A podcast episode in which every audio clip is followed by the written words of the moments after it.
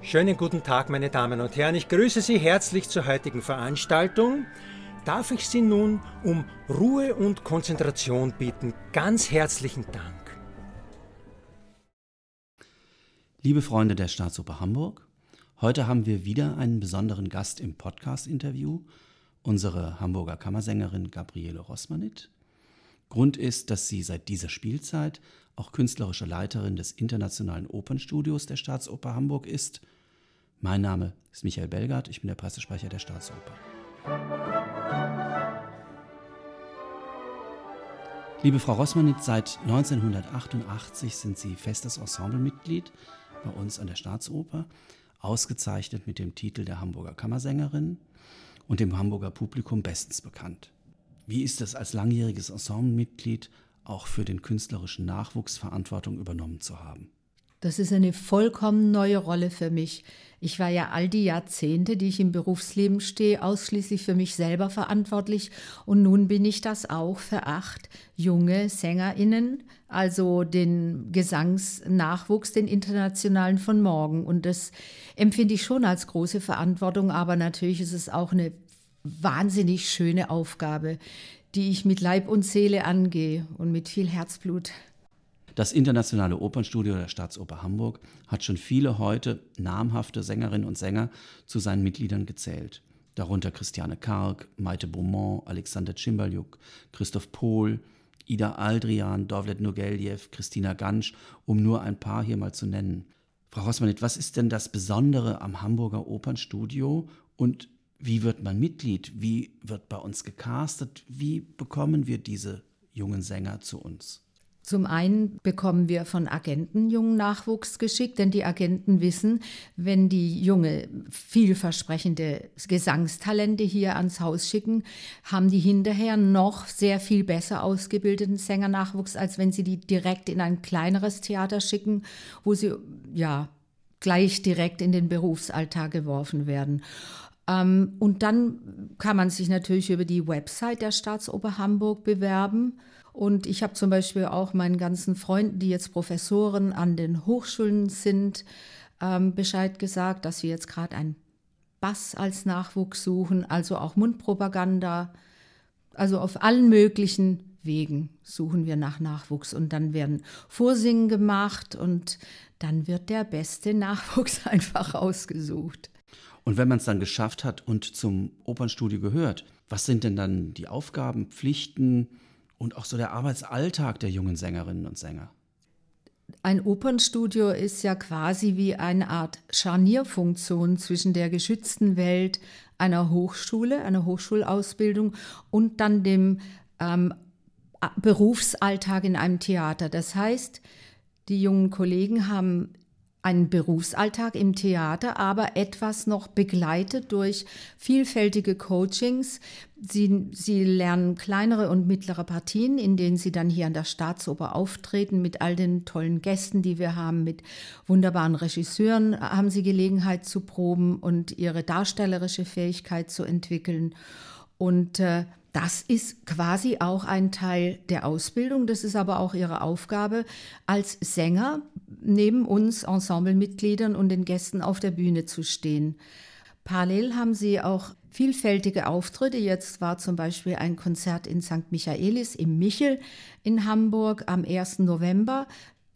Danach, am selben Tag, war ein Auftritt im Gottesdienst für die Künste im Thalia Theater. Das war besonders bewegend.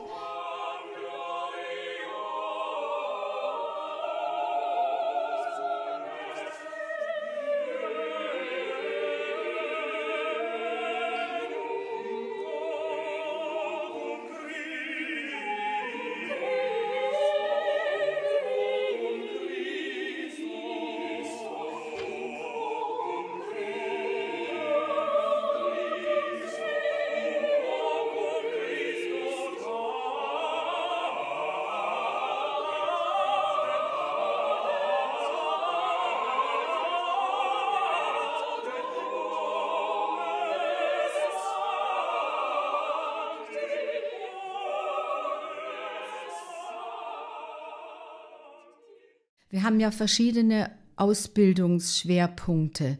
Und einer davon ist quasi das Ensemble singen. Und das, was da gesungen wird, wurde und wird in St. Michaelis, nämlich dann auch am 2. Dezember mit dem Saint-Saëns Weihnachtsoratorium, auch in St. Michaelis ein expliziten Konzert des Opernstudios, ist gleichzeitig auch eine Ausbildung im Ensemble singen, was ich auch für sehr wichtig halte, dass die jungen SängerInnen lernen, aufeinander zu hören und miteinander einen wunderbaren Klang zu produzieren. Sie hatten ja gefragt, was das Besondere oder was die Ausbildung ja. des Studios beinhaltet. Das ist eben natürlich selbstverständlich eine gesangliche Supervision. Das mache ich zusammen mit anderen Gesangspädagogen, die wir dazu holen, aber auch Leute vom Haus, also Schätze, die sich am Haus befinden, werden gehoben.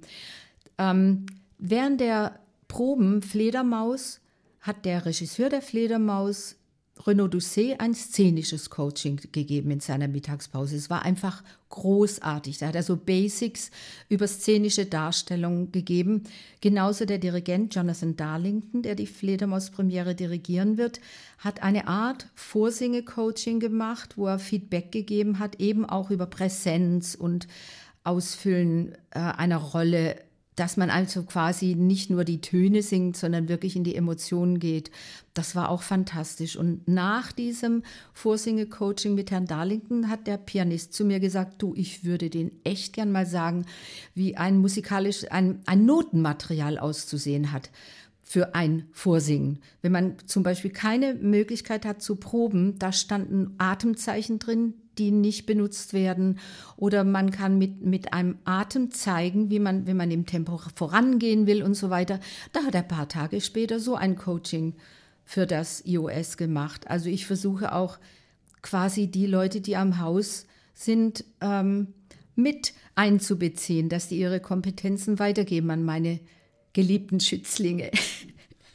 Prima. Aber es zählen auch ganz praktische Sachen dazu, wie zum Beispiel, das haben Sie mir vorhin erzählt, ein Workshop, wie man mit Lampenfieber umgeht. Genau. Das finde ich ja ganz praktisch und auch irgendwie faszinierend. Was wird da gemacht? Also wir versuchen ja generell ein sehr gutes ähm, Auftritts- und Vorsinge-Coaching zu bieten. Dazu gehört natürlich auch ein äh, Coaching, wie man mit Lampenfieber umgeht. Und da habe ich denen das sogenannte Klopfen beigebracht. Das habe ich selber vor Jahren hier an der Staatsoper mal gelernt bei einem Coaching mit Dr. Michael Bohne. Und das ist so ein, man klopft bestimmte Energieknotenpunkte das sind auch wie Akupunkturpunkte. Es gehört Kinesiologisches dazu, wie Augenrollen und so NLP, wo man so Glaubenssätze sagt. Und das funktioniert einfach wie verrückt. Es ist tatsächlich, man kann merken, wie der Puls runtergeht, wenn man übermäßig nervös ist. Toll. Und Auftrittscoaching bzw. Vorsingecoaching wird auch in der nächsten Masterclass stattfinden, die Professor Uecker halten wird. Da werden zunächst Arien vorgesungen. Er wird dann Feedback gehen. Da geht es aber nicht nur um die stimmlichen Geschichten, sondern auch, wie trete ich generell auf, also dass man nicht auf die Bühne schlappt und dann, nachdem der Pianist das Vorspiel gemacht hat, erst zum Leben erwacht, sondern dass man tatsächlich das Vorspiel auslöst, indem man in die Figur und in die Emotion der Arie einsteigt und sich dann auch entsprechend darstellerisch präsentiert. Dazu wird auch gehören ein, ein Coaching darüber, wie Bewerbungsunterlagen auszusehen haben und zum Beispiel auch das Foto und die Kleidung bei einem Vorsingen. Und überhaupt machen wir regelmäßig jetzt Vorsingen am Haus hausintern und für Gäste, Regisseure, Agenten, Dirigenten, die sich am Haus befinden, einfach auch um die Karriere quasi deren Schub zu geben für die Zukunft. Jetzt am Montag veranstalten wir das zum ersten Mal, diese Spielzeit. Da werden per Zoom zwei Agenten zugeschaltet sein, einer aus England und einer aus Australien. Weitere Coachings die wir dem iOS anbieten bzw. mit denen machen, ist Sprachcoaching, ein Deutschkurs. Der findet jede Woche statt für die nicht deutschsprachigen Mitglieder. Dann haben wir unsere Anna Bergamo im Haus, die das italienische Repertoire aussprachemäßig überwacht und poliert. Momentan ist der Französisch-Coach für die nächste Premiere Manon am Haus. Die arbeitet das Repertoire, das französische Repertoire mit den jungen SängerInnen durch. Und Wir machen auch ein Dialog-Coaching, weil ich das auch für sehr wichtig halte. Momentan sind das die Dialoge aus der alten Zauberflöte und die werden wechselweise gesprochen. Da kann es schon auch mal vorkommen, dass Nick Morg eine Papagena spricht. Das wollte er auch. Und äh, ja, also wir versuchen die vielfältig zu fördern. Auch alte Musik, neue Musik, Körpertraining wollten wir auch sehr gerne, sehr gerne anbieten, Toll. aber da warten wir noch ein bisschen damit, bis, so, bis die Infektionslage sich etwas entspannt hat, weil man sollte sich ja nicht zu nahe kommen. Also ich drücke auf jeden Fall die Daumen. Was sind denn die nächsten Projekte oder die nächsten Pläne des Studios? Es gab und gibt vielfältige Auftritte, auch im Liedbereich, den ich auch für sehr wichtig für die Ausbildung halte. Das wird zum Beispiel ein Afterwork sein mit Liedern, die Vollmondnacht heißt der Titel, am 7. und 8. Januar. Und dann hatten wir ja schon tolle Auftritte in zwei Premieren, die diese Spielzeit an der Staatsoper Hamburg gelaufen sind. In Märchen im Grand Hotel waren vier Mitglieder des Opernstudios beteiligt. In Pierrot Lunaire hat Marie-Dominique, unsere Koloratursopranistin, sich fantastisch behauptet, neben der großen Anja Silja. Dann in Manon werden auch zwei, in der nächsten Premiere werden auch zwei Sänger des Opernstudios sein. Jetzt wird gerade die Zauberflöte geprobt, da machen drei mit und so weiter. In Turkus sind dann wieder zwei drin. Also das geht ziemlich straff weiter. Ach ja, und unsere Sujin Chue tritt in dieser Kleinkinder-Opernproduktion auf. Das wird bestimmt auch ganz zauberhaft. Und mit Nick Morg werde ich hoffentlich dann die Stabile eröffnen können in dem Musiktheaterprojekt Das Laub fällt auch im Paradies mit Liedern aus den hängenden Gärten von Schönberg und Frauen lieben und leben von Schumann. Und jetzt könnte ich noch ewig weiter erzählen vor lauter Begeisterung. Prima. Vielen, vielen Dank für das Gespräch und die Einblicke in die Arbeit, die künstlerische Arbeit mit den jungen Sängerinnen und Sängern im Internationalen Opernstudio. Nun freuen wir uns alle auf die nächsten Auftritte des IOS, wenn dann hoffentlich bald wieder Vorstellungen mit Publikum in der Hamburgischen Staatsoper erlaubt sein werden. Vielen Dank. Thank you.